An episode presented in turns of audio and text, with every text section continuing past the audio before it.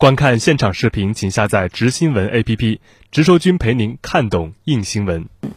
昨天，香港多家商场出现黑衣暴徒，阻挠正常的节日消费，甚至有人打出“合永不分”的标语。那么，为什么香港暴力活动仍不停息呢？背后的原因是什么？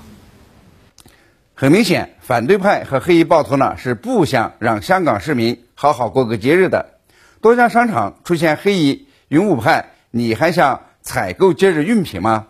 他们呢就是要搅乱香港，搅乱节日气氛，不让市民过节。从而呢来显示存在感，他们呢公开的提出合永不分，也就是呢何立飞和云雾派不割席，这是反对派在区选之后无力承担起社区服务、无力履行区议员职责以后的新的折腾方式。要与云雾派呢再度的联手，用暴走的方式引起国际反华势力的关注，进一步的这个祸港害港，继续煽动暴力。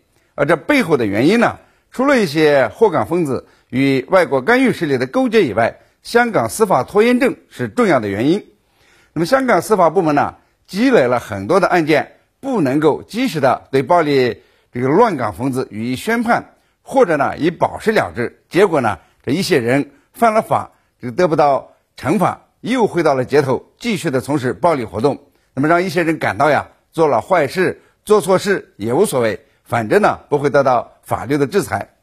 这不仅减缓了恢复秩序的步伐，也鼓励一些不法分子持续的犯法。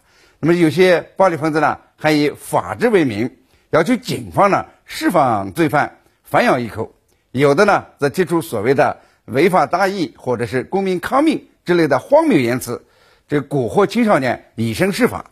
因此呢，要尽快的止暴制乱，恢复法治，有效减少这个暴力活动。那么，香港司法部门加快审判。把犯罪分子及时的绳之以法是非常关键的。